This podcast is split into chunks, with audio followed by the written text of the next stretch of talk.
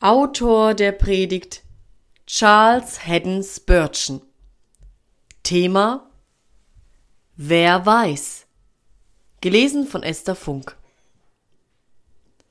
Wer weiß, Gott möchte sich kehren und ihn reuen und sich wenden von seinem grimmigen Zorn, dass wir nicht verderben. Jona 3, Vers 9. Dies war die letzte Hoffnung der Leute zu Ninive. Wer weiß, Gott möchte sich kehren und ihn reuen und sich wenden von seinem grimmigen Zorn, dass wir nicht verderben. Das Buch Jona sollte außerordentlich tröstlich für solche sein, die da verzagen wegen der Bosheit ihrer Zeit. Die Stadt Ninive war ebenso groß in ihrer Gottlosigkeit als in ihrer Macht. Wenn irgendeinem Kleingläubigen unter uns geboten worden wäre, um sie herumzugehen und ihre Türme zu zählen, durch ihre Straßen zu wandern und sie in der Glut der Sonne und beim Lichte des Mondes zu beschauen, wie ihre Einwohner den Lastern frönten, so würden wir ausgerufen haben, wehe, wehe, wie ist die Stadt sogar in Abgötterei versunken und mit Sünde so gewaltig hoch wie ihre steinernen Mauern umgeben. Denkt euch, dass uns die schwierige Frage gestellt worden wäre, wie kann diese Stadt zur Buße bewogen werden? Wie ist es anzufangen, dass dem Laster gesteuert und der Gott Israels von allen Einwohnern vom höchsten bis zum niedrigsten angebetet werde? Wenn wir nicht vor Verzweiflung erstarrt wären, was das Wahrscheinlichste ist, so würden wir wenigstens voll Ängstlichkeit dagesessen und unsere Pläne bedacht haben. Wir würden die Stadt in Missionsdistrikte geteilt und mehrere hunderte, wenn nicht tausende von tüchtigen Predigern verlangt haben, Zugleich würden viele Ausgaben nötig geworden sein, und wir würden es für unumgänglich nötig erachtet haben, die Errichtung von zahllosen Gebäuden vorzunehmen, um darin das Wort Gottes zu predigen. Unsere Anstalten hätten jedenfalls einen außerordentlichen Umfang angenommen. Ja, wir würden bald erkannt haben, dass wenn uns nicht die Einkünfte eines ganzen Königreichs zu Gebote ständen, wir das Werk gar nicht beginnen könnten. Doch was sagt der Herr dazu? Er verwirft das Urteil der Vernunft und alle Pläne und Systeme, welche Fleisch und Blut ausspinnen, und beruft einen einzigen Mann. Durch eine wunderbare Führung befähigt er diesen einen Mann zu einer Mission.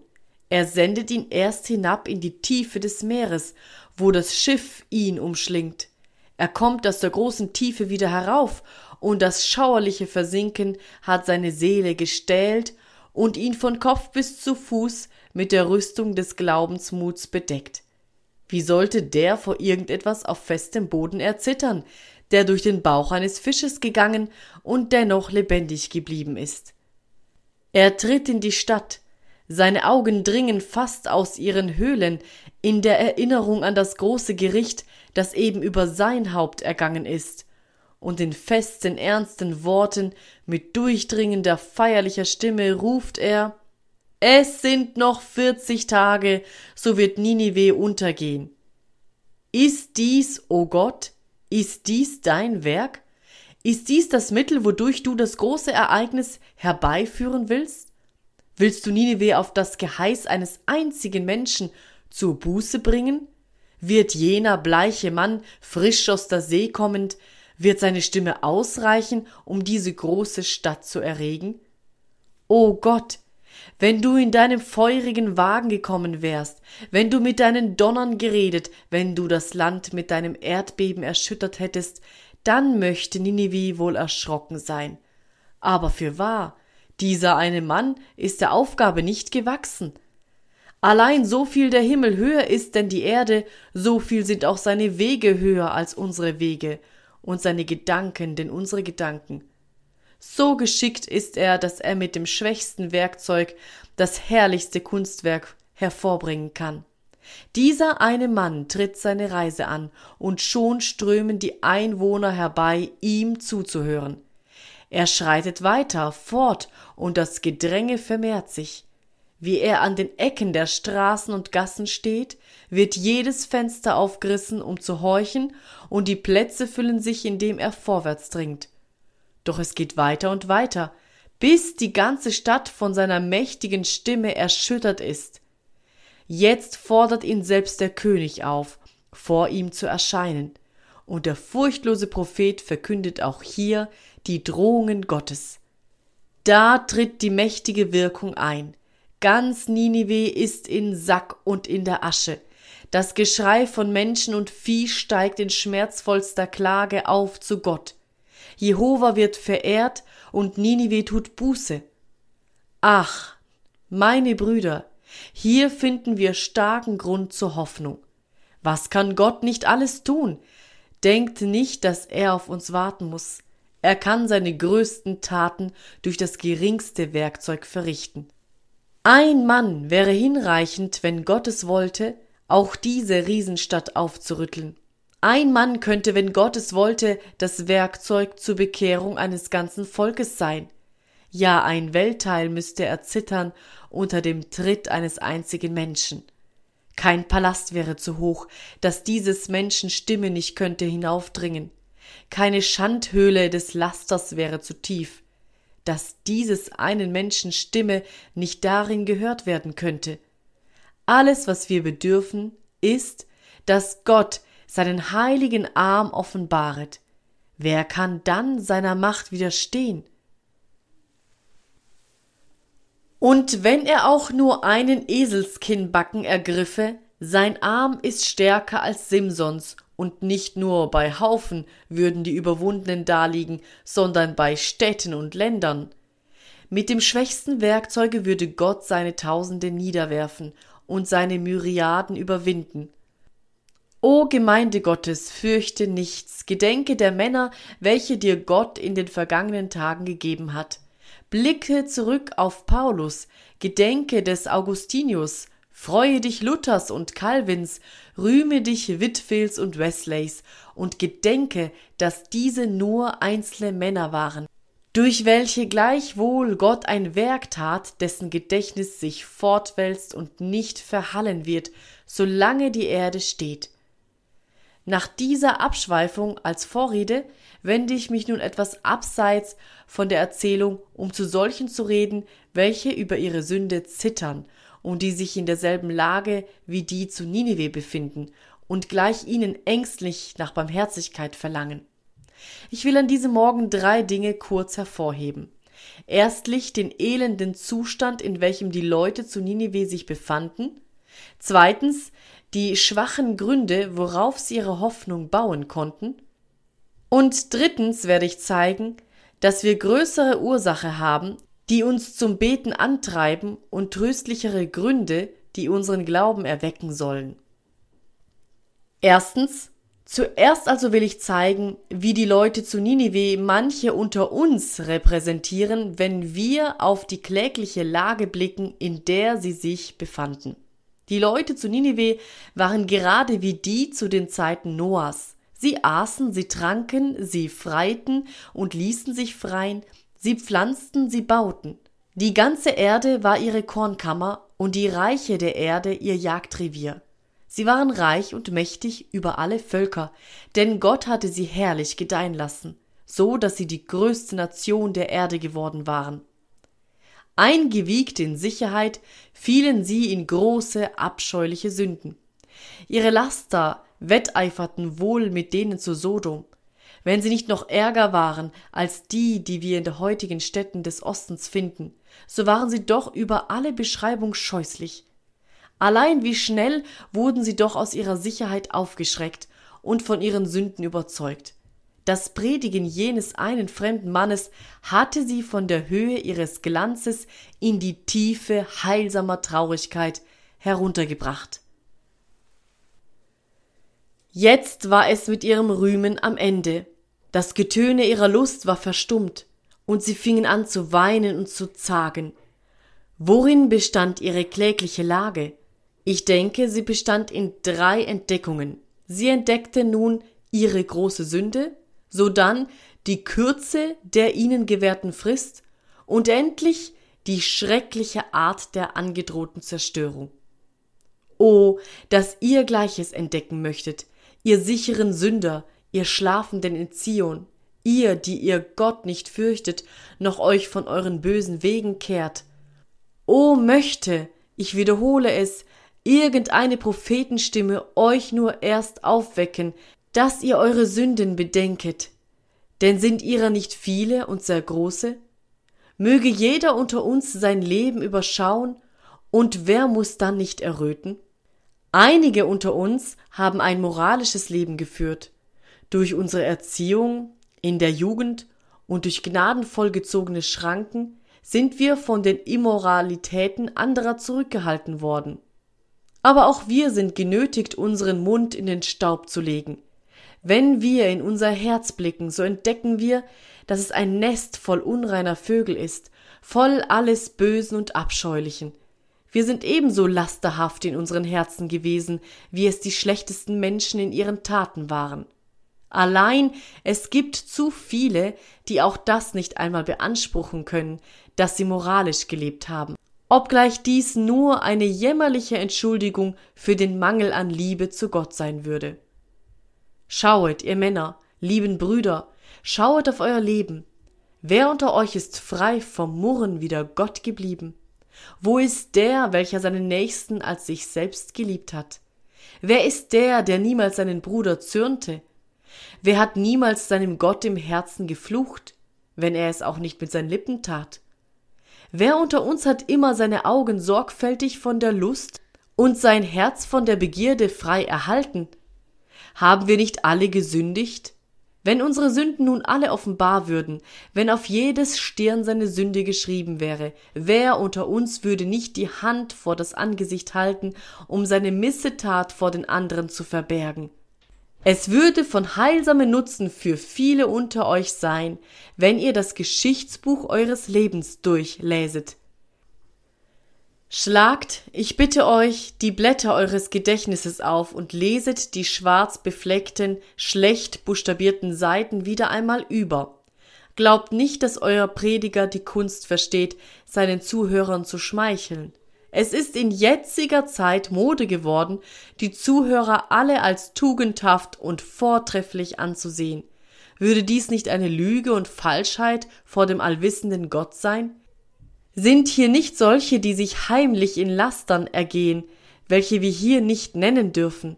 Sind hier nicht solche, die in Handel und Wandel das an ihren Mitmenschen tun, was sie an anderen verachten würden? Wie sind keine von euch geizig? Übervorteilt oder betrügt keiner unter euch seinen Nächsten? Übt keiner von euch die gewöhnlichen Kniffe und Fälschungen im Handel? Sind keine von euch Lügner, keine Betrüger, keine Lästerer, die falsches Zeugnis reden wider ihren Nächsten? Bin ich so glücklich, eine fleckenlose Versammlung vor mir zu haben?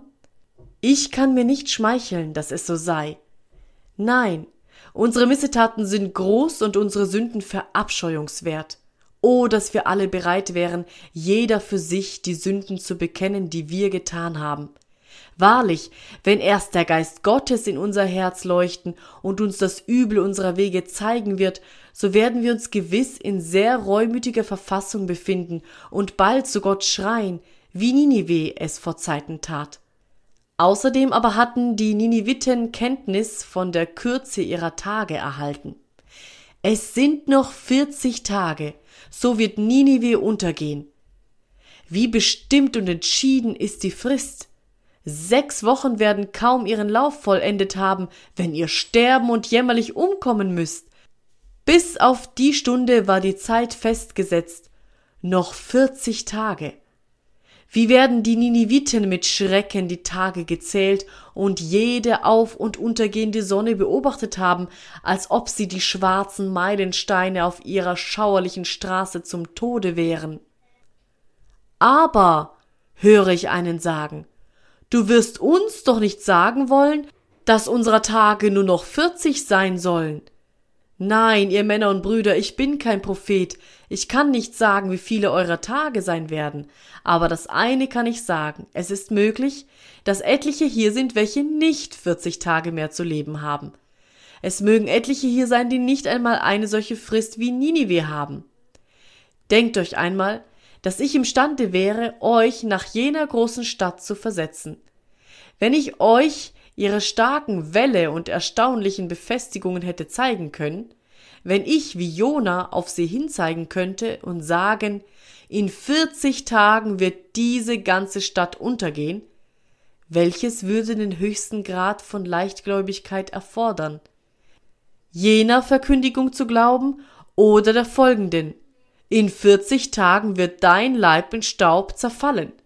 Welches, sage ich, würde den Glauben am meisten in Anspruch nehmen? Welches von beiden ist das leichtere? Dir den Tod zu geben oder eine Stadt zu explodieren? Was bist du anders, o oh Mensch, als ein Haufen belebter Staub? Ein Wurm kann dich töten, ein Sandkorn reicht hin, dir das Leben zu nehmen. Schwach ist des Lebens Faden, ein Spinnengewebe ist ein Tau dagegen. Es ist nur ein Traum, eines Kindes Hauch kann es zerstören, und wir erwachen in einer anderen Welt. Vierzig Tage. Wahrlich, das war ein langer, weit gedehnter Zeitraum, verglichen mit dem möglichen Datum deines Todes. Ich habe lange genug schon an diesem Orte gepredigt, um auf manche zurückzublicken, welche von dieser Stelle hinweg nach dem Ort gegangen sind, der allen Lebendigen bestimmt ist. Viele, viele Angesichter vermisse ich heute, indem ich durch eure Reihen blicke und mein Auge auf die Galerie hinrichte.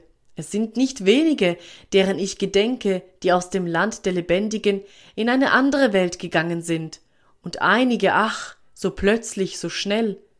Ich bin oft selber darüber erschrocken.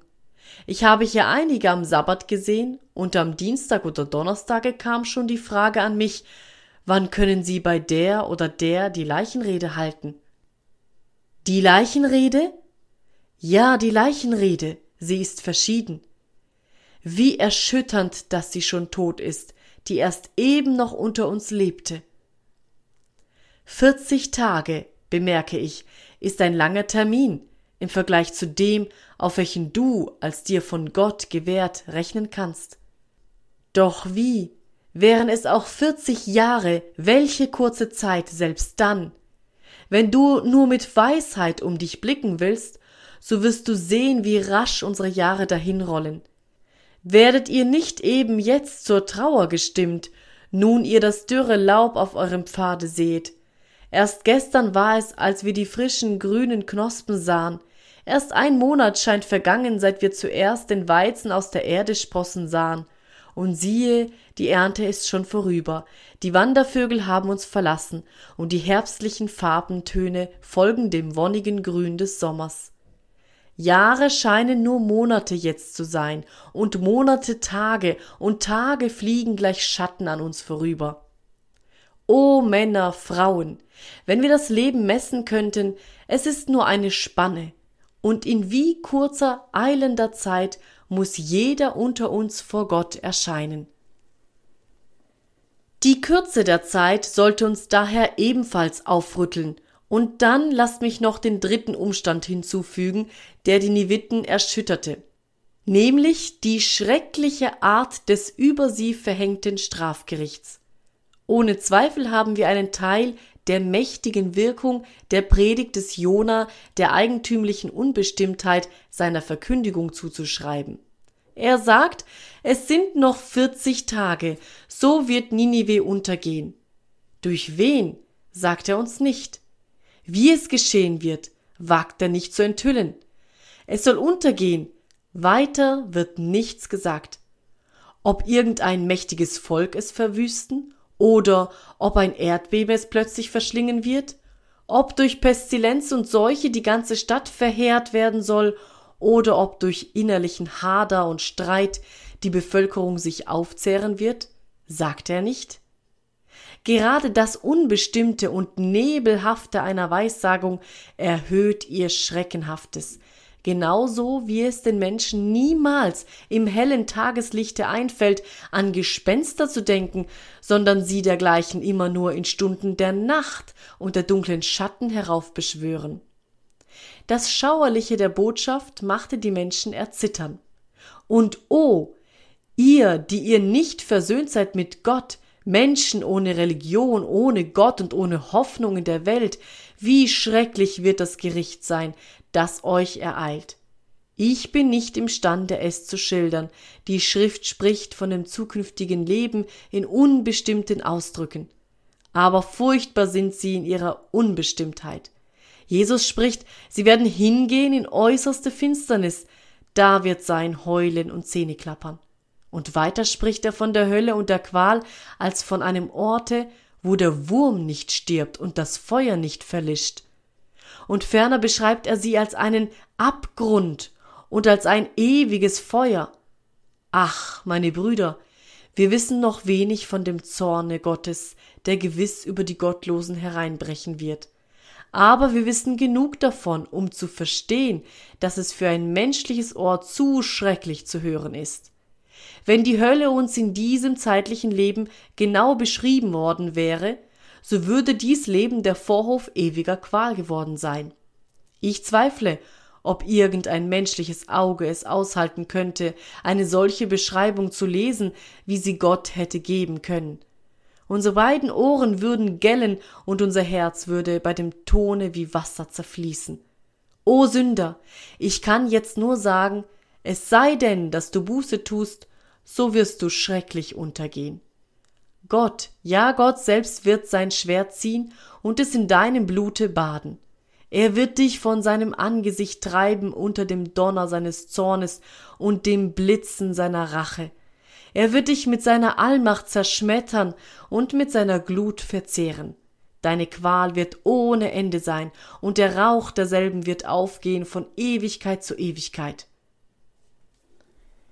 Ich rede heute nicht zu euch, die ihr dem Worte nicht glaubet. Mit euch will ich jetzt nichts zu schaffen haben. Mit euch aber, die ihr an die Offenbarung der Bibel glaubt, die ihr bekennt, Christen zu sein, mit euch habe ich es jetzt zu tun.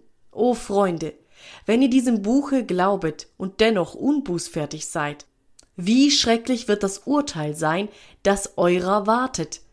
Wie furchtbar wird der Tod euch sein und wie entsetzlich der letzte große Tag des Gerichts. Und alles das rückt schleunig heran. Die Räder des Wagens göttlicher Gerechtigkeit sind heiß in ihren Achsen vor Eile. Die schwarzen Rosse sind mit Schaum bedeckt in ihrem stürzenden Lauf.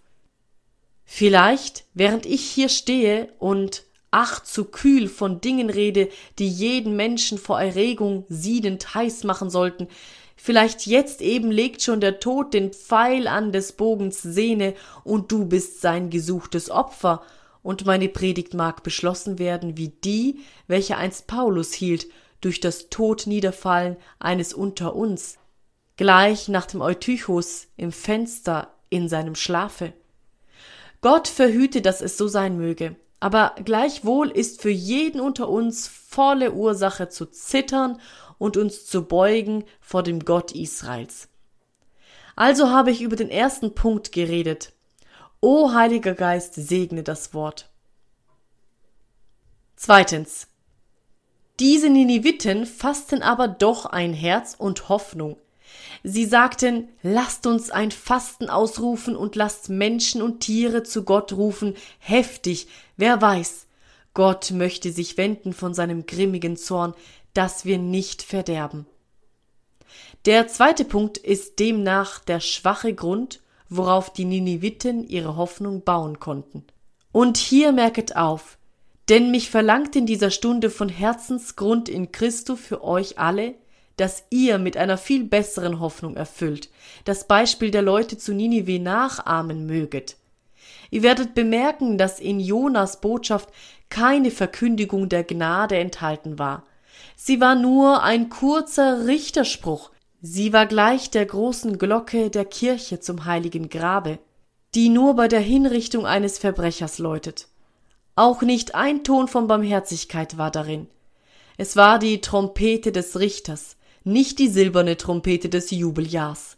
Keine Gnade leuchtete aus Jonas Augen, kein Mitleiden war in seinem Herzen. Er war mit einer niederdonnernden Botschaft gesandt und er entledigte sich derselben in einer donnernden Weise. Es sind noch vierzig Tage, so wird Ninive untergehen. Mich dünkt, ich sehe den König von Ninive im Staatsrate mit seinen edlen Ratspflegern und höre einen von ihnen sagen, Wir haben wenig Hoffnung auf Barmherzigkeit, denn es ist klar, dass Jona durchaus keine darbot. Wie schrecklich redete er, nicht einmal eine Träne war in seinem Auge. Ich bin überzeugt, dass Jonas Gott sehr gerecht und strenge ist. Er wird unserer durchaus nicht schonen. Wir werden umkommen. Doch des Königs Antwort an seinen Rat war Wer weiß. Du denkst so, aber du kannst es nicht behaupten. Lasst uns die Hoffnung nicht aufgeben, denn wer weiß. Meine teuren Zuhörer, es ist kein Jona, der jetzt zu euch spricht. Meine Rede an euch soll eher die des Jesajas sein. Kommt nur und lasst uns miteinander rechten, spricht der Herr.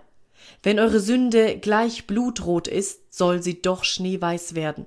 Und wenn sie gleich ist wie Rosinfarbe, soll sie doch wie Wolle werden. Ach, könnt ihr nicht auch mit Ninives Könige sagen, wer weiß, wollt ihr nicht nach Hause und in euer Kämmerlein gehen und beten, denn wer weiß? Wollt ihr nicht eure Bibel nehmen und nach einem Worte der Verheißung suchen, denn wer weiß? Ihr möget noch begnadigt noch angenommen werden und möget noch einst droben vor dem Throne Gottes Lob besingen.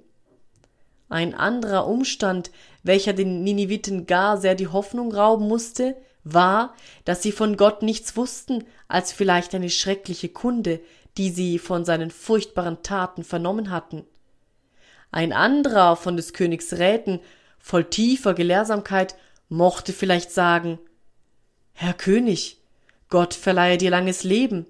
Der Gott Jonas ist ein erschrecklicher Gott, Hast du nicht gehört, was er in Ägypten getan hat, wie er vormals den Pharao und sein Heer im Roten Meer untergehen ließ? Und hast du nicht gehört, was er an Senherib tat, wie er ihn und sein Heer umbrachte? Hast du niemals den Donner seiner Macht und seine schrecklichen Taten vernommen? Fürwahr, er wird keine Barmherzigkeit an uns beweisen. Aber der König antwortete, Wer weiß? Du kannst es nicht beweisen. Es ist nur deine Idee. Wer weiß? Aber, oh meine Zuhörer, wie viel glücklicher sind wir nicht gestellt. Wir wissen, dass Gott barmherzig ist.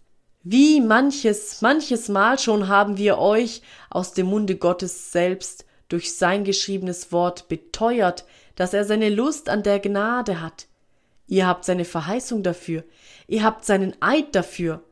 Jehova hebt seine Hand in den Himmel und schwört bei sich selbst, so wahr ich lebe, spricht der Herr, ich habe keinen Gefallen am Tode des Gottlosen, sondern dass sich der Gottlose bekehre von seinem Wesen und lebe.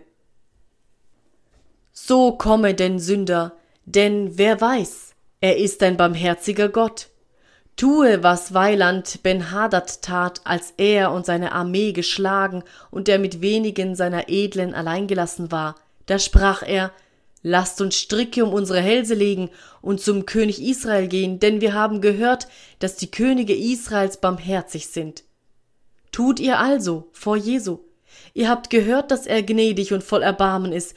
Kommt jetzt zu ihm, glaubet an sein Blut und wer weiß, Heute noch können eure Sünden vertilgt werden. Wer weiß, heute noch kannst du in dem Blute Christi gewaschen und so weiß werden wie Adam im Paradiese.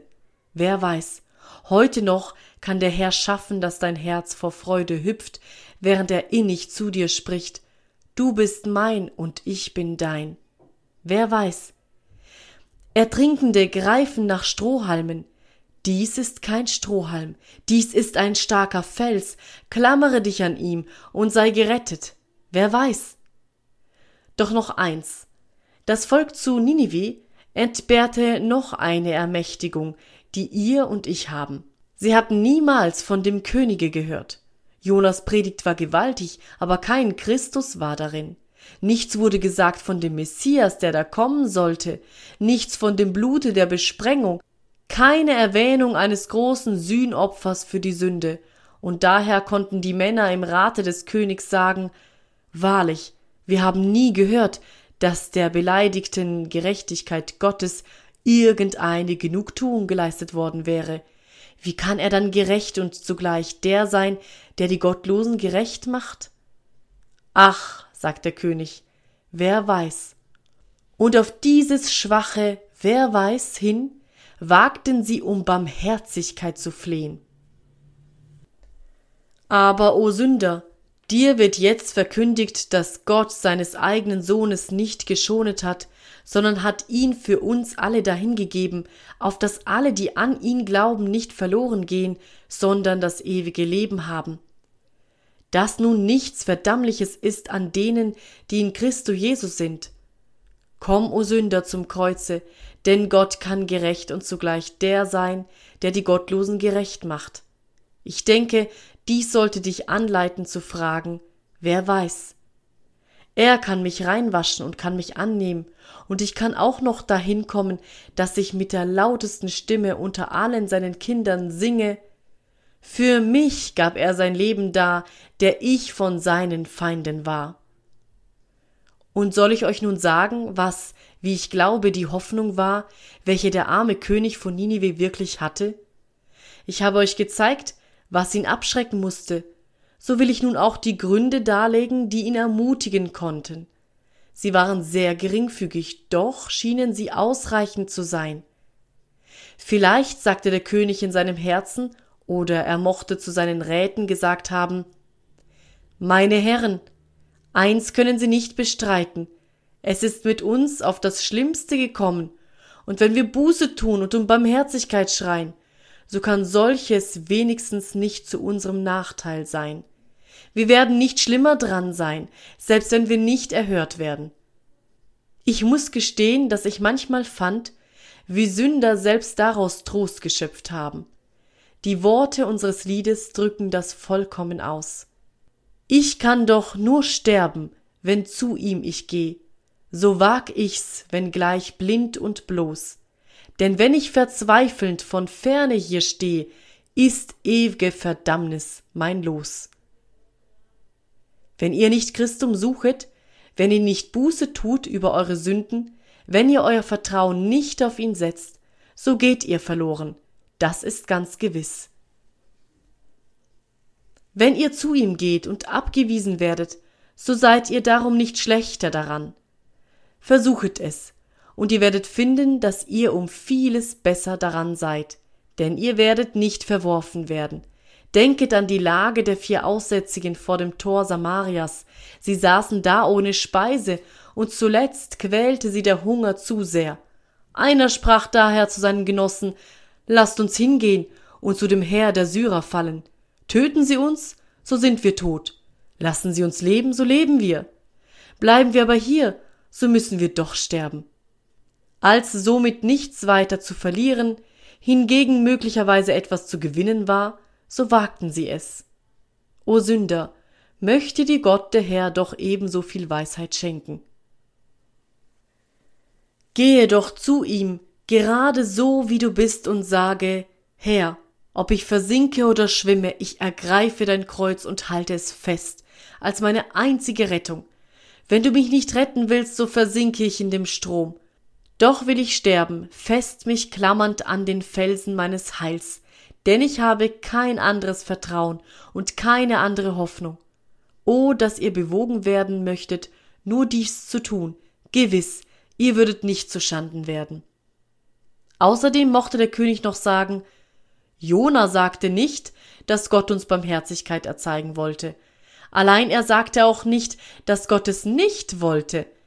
Die Verkündigung aus Jonas Munde war, es sind noch vierzig Tage, so wird Ninive untergehen. Aber er sagte nicht, dass Gott durchaus keine Barmherzigkeit erzeigen wollte. Folglich sagte der König, Wer weiß es also, wer kann es sagen? Wenn es irgendeiner ihm hätte sagen können, Jona hätte es gern getan. War er nicht ein zornig blickender Mann? Wenn er noch irgendeinen Donner in seiner Macht gehabt hätte, würde er ihn nicht in seinem furchtbaren Feuer der Prophezeiung entsendet haben? Gewiss, sagte der König, wenn er hierbei stehen blieb und nicht hinzufügte, ich will keine Barmherzigkeit erzeigen, so ist dies ein gutes Zeichen. Wer weiß, wenn Jona nichts davon sagte, so können wir es doch auch nicht. Siehe da, mein Mitsünder, ich wünschte, dass du das festhieltest. Doch hast du noch etwas Besseres und Stärkeres als das. Denn jetzt, wird die Barmherzigkeit verkündigt. Gott will nicht, dass jemand verloren werde, sondern dass sich jedermann zur Buße kehre. Dies sind seine eigenen Worte, und er selbst ladet dich ausdrücklich ein, zu ihm zu kommen. Er sagt, wer da will, der komme und nehme das Wasser des Lebens umsonst. Und er verpfändet dir sein Wort. Wer zu mir kommt, den will ich nicht hinausstoßen. Das Heil ist so frei für jeden gebeugten Sünder wie die Luft, die wir atmen. Wenn du heute erkennst, dass du Christum haben musst, so nimm ihn, er ist dein, er ist die offene Quelle für die Durstigen. Alle Vorbereitung, deren du bedarfst, ist nur ein brennender Durst. So komme denn und trinke, denn niemand darf dir's wehren. Kommt her, denn alles ist bereit zum Hochzeitsmahl der Gnaden. Die Pforten sind geöffnet weit und allesamt geladen. Blick auf, du tief gebeugtes Herz, du Seele voller Angst und Schmerz, du sollst getröstet werden. Nun wohl an, wenn du also eingeladen wirst, wer weiß, komm, o oh komm und versuche es, denn wer weiß. Doch die größte Zuversicht, die, wie ich glaube, der König haben mochte, leitete er von folgenden Gedanken her. Mich dünkt, ich höre ihn sprechen. Ach, wenn Gott uns verderben wollte, ohne uns eine Gelegenheit zu geben, seine Gnade zu suchen, so würde er nicht den Jona vierzig Tage vorher gesandt haben. Er hätte uns gar keine Frist gegeben. Er würde uns bloß mit einem Schlage und mit einem Worte niedergeschmettert haben. Und der Schlag wäre zuerst gegeben worden. Er würde die Stadt in seinem Zorne ohne irgendwelche Botschaft umgekehrt haben. Was tat er in Sodom? Er sandte keine warnenden Boten zuvor hin. Die Sonne ging auf und das Feuer fuhr hernieder von Gottes schrecklicher, allmächtiger Hand. Nicht so in Ninive. Dies empfing seine Warnung. Sünder, deute dir dies zu deinen Gunsten. Du hast schon manche Warnung bekommen. Du wirst erst heute wieder gewarnt. Ja, du wirst herzlich eingeladen, zu Christo zu kommen. Die Stimme vom Kreuze herab ruft dir zu, und jeder herabfallende Blutstropfen ruft Amen. Du sollst getröstet werden. Wenn nun der Herr abgeneigt wäre, euch zu vergeben, würde er seine Knechte zu euch gesandt haben, euch zu warnen und euch einzuladen? Wenn nicht sein Herz voll Erbarmen gegen euch entbrennte, würde er nicht gesagt haben, lasst sie gehen, sie sind den Götzen ergeben, so mögen sie umkommen. Es ist kein geringer Beweis von Gottes gnadenreichen Absichten mit einem Menschen, wenn er ihm einen treuen Prediger sendet. O meine Zuhörer, ich kann nicht mit großer Beredsamkeit zu euch sprechen. Ich kann nicht mit solchen feurigen Worten wie ein Whitfield zu euch reden.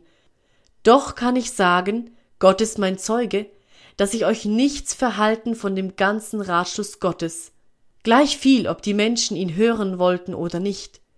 Wenn ihr verloren geht, so geschieht es nicht, weil ich irgendetwas euch vorenthalten hätte, von dem, was ich von Gott empfangen habe, der mich gesandt hat. Ich bin durch die einschnürenden Schranken von Glaubensbekenntnissen und Systemen gebrochen, wenn ich fühle, dass sie mich hinderten, auf euch einzuwirken und euch zu warnen, dem zukünftigen Zorne zu entfliehen. Ich habe manche Freundschaft geopfert und nicht geringe Schmach auf mich genommen, weil ich dieser Sache treulich an euren Seelen handeln muss und will. Predigen ist kein Kinderspiel. Es wird auch kein Kinderspiel sein, an dem furchtbaren Tage Rechenschaft über das Predigen zu geben.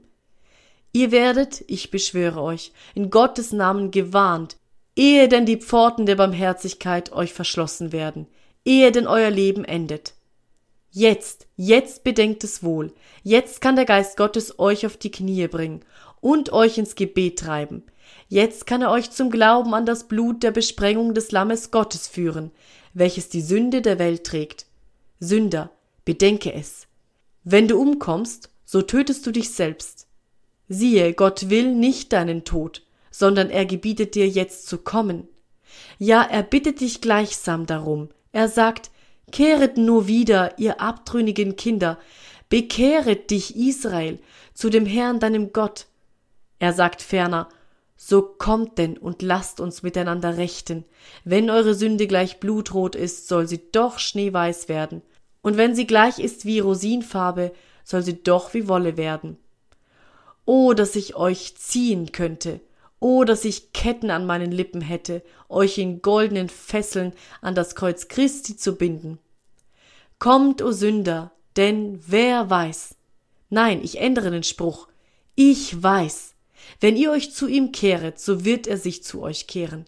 Kommet zu ihm, und er wird euch annehmen, denn der Herr ist von großer Güte allen, die ihn anrufen, und jetzt an diesem Tage ist er bereit, eure Sünde in die Tiefe des Meeres zu werfen und ihrer ewig nicht mehr zu gedenken. Aber dennoch kann ich nun fröhlich singen, Nichts, nichts kann mich verdammen, nichts ängstet mehr mein Herz, die Höll und ihre Flammen tilgt Christi Todesschmerz. Kein Urteil mich erschrecket, kein Unheil mich betrübt, weil mich mit Flügel decket mein Heiland, der mich liebt. Wer darf nach diesem noch verzagen? Wer weiß? Komm, Sünder, komm und sage dies deinem Herzen und gehe und rufe zu Gott im Gebet. Ergreife Christum im Glauben und sprich, wer weiß, die zahllosen Beispiele von erwiesenen Barmherzigkeit sollten uns ermutigen zu rufen, wer weiß. So dann lass mich dir zu Gemüte führen, der du nun deiner großen Schuld dir bewusst bist, dass deine einzige Hoffnung der Errettung in der Barmherzigkeit Gottes ruht. Wenn ein Mensch weiß, dass ihm nur eine einzige Hoffnung bleibt, wie ängstlich klammert er sich an diese. Es hat ein Kranker jede Heilart schon versucht, Fast sein ganzes Vermögen ist darauf gegangen. Und es ist mit ihm auf das Äußerste gekommen. Er versucht nun noch die letzte Kur. Wenn diese Arznei nicht hilft, dann muss er sterben. Könnt ihr euch nicht lebhaft denken, dass er diese mit der größten Sorgfalt gebrauchen und dass er jeder Vorschrift des Arztes aufs pünktlichste gehorchen wird? Wohlan, Sünder, es handelt sich heute bei dir um Christum oder um die Hölle. Wenn Christus dich nicht rettet, so bist du des Todes.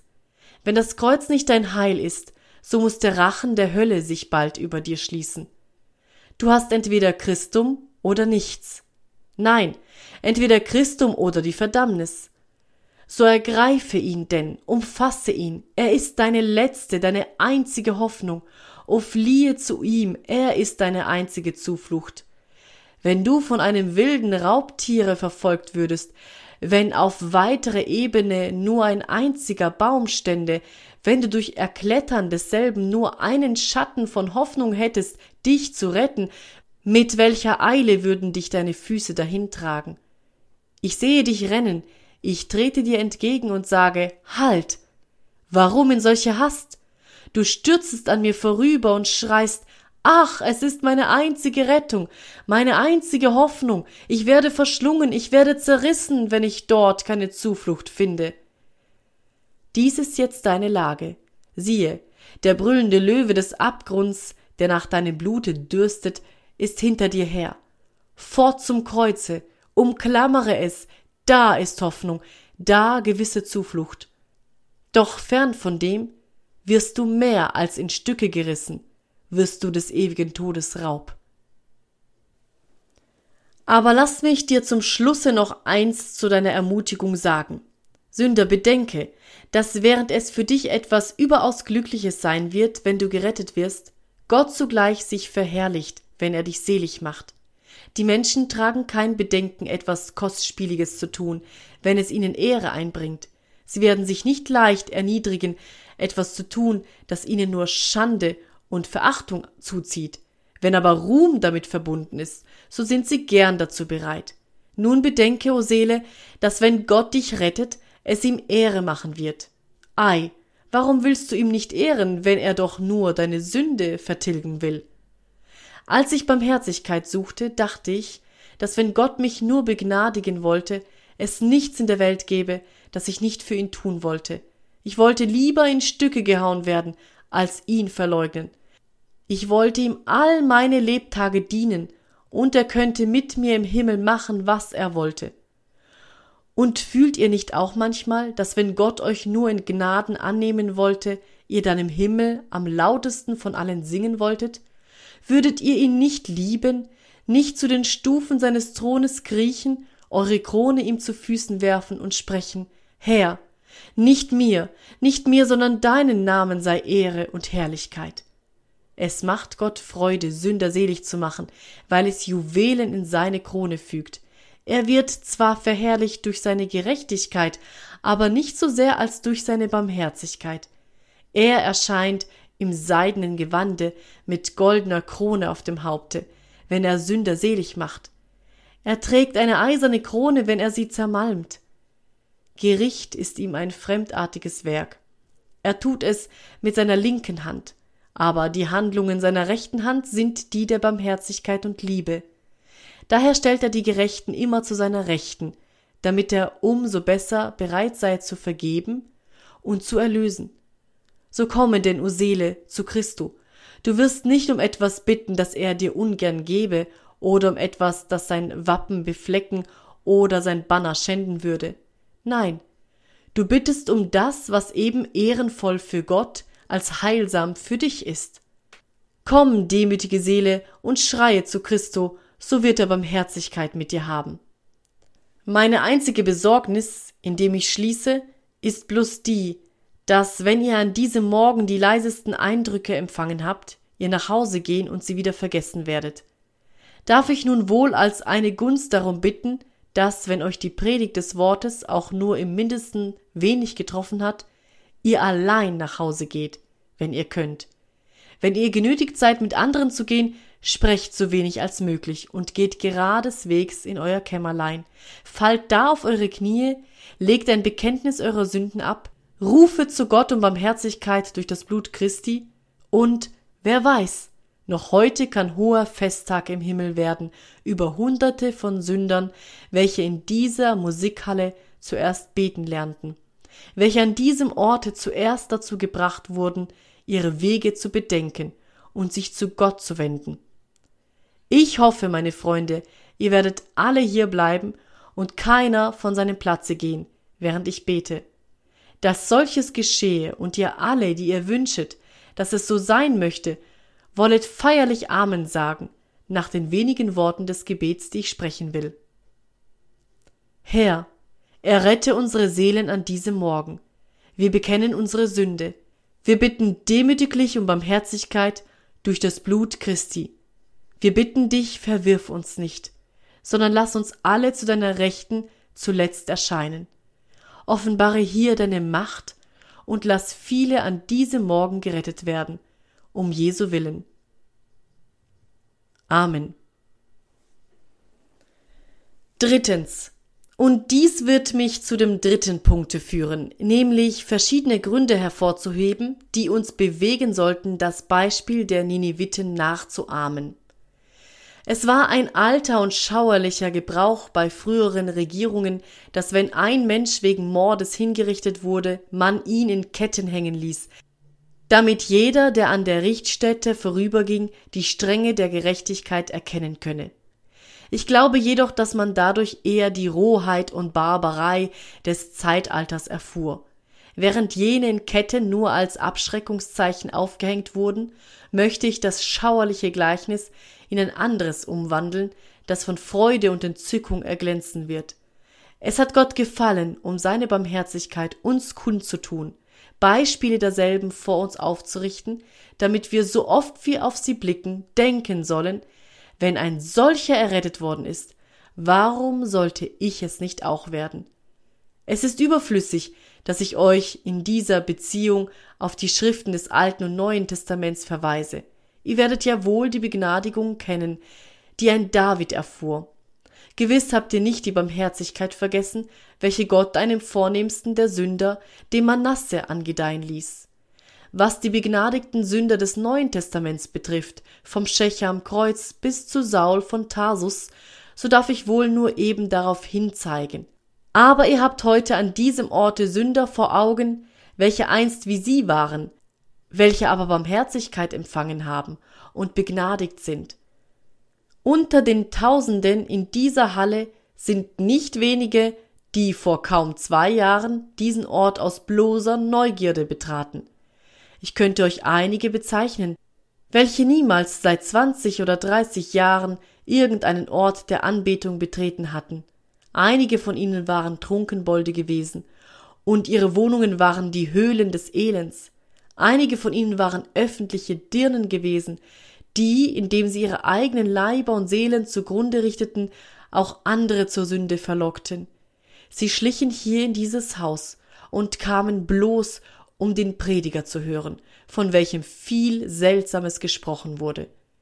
Ihre Aufmerksamkeit wurde gefesselt. Ein Pfeil von Gott drang in ihre Herzen, und so sind sie noch heute hier. Ich sage es ohne Ruhmsucht. Sie sind meine Freude und meine Krone und werden es sein am Tage der Erscheinung unseres Herrn und Heilandes Jesu Christi. Wenn ihr gleich diesen waret, aber nur Reue über eure Sünde fühlt, so würdet ihr, wenn ihr deren Zeugnis hören würdet, wie ich es getan habe, nie mehr an der Barmherzigkeit Gottes zweifeln. Wenn ihr die Erzählungen lesen würdet, die ich von einigen aufbewahre, von Seeleuten, die in allen Teilen der Welt gesündigt haben, die nie das Land betraten, als um Hurerei und Bosheit zu verüben.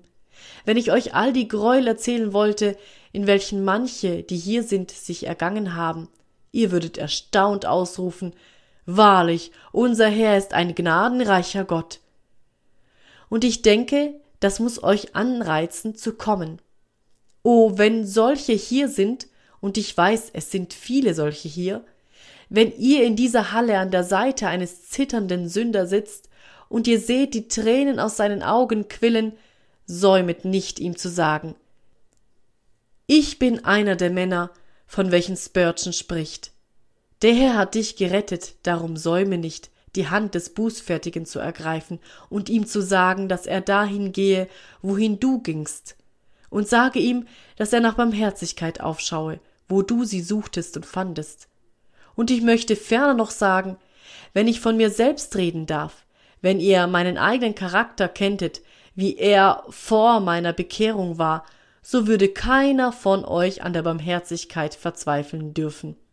Als ich mich zu Gott wandte und ihm meine Sünden bekannte, fühlte ich mich als den verworfensten Sünder der Hölle. Andere mochten mich gelobt haben, aber ich hatte nicht ein Wort zu meinen Gunsten zu sagen, wenn die heißesten Flammen des Abgrundes mein ewiges Teil geworden wären, so würde ich nicht ein Haar breit mehr empfangen haben, als ich verdiente.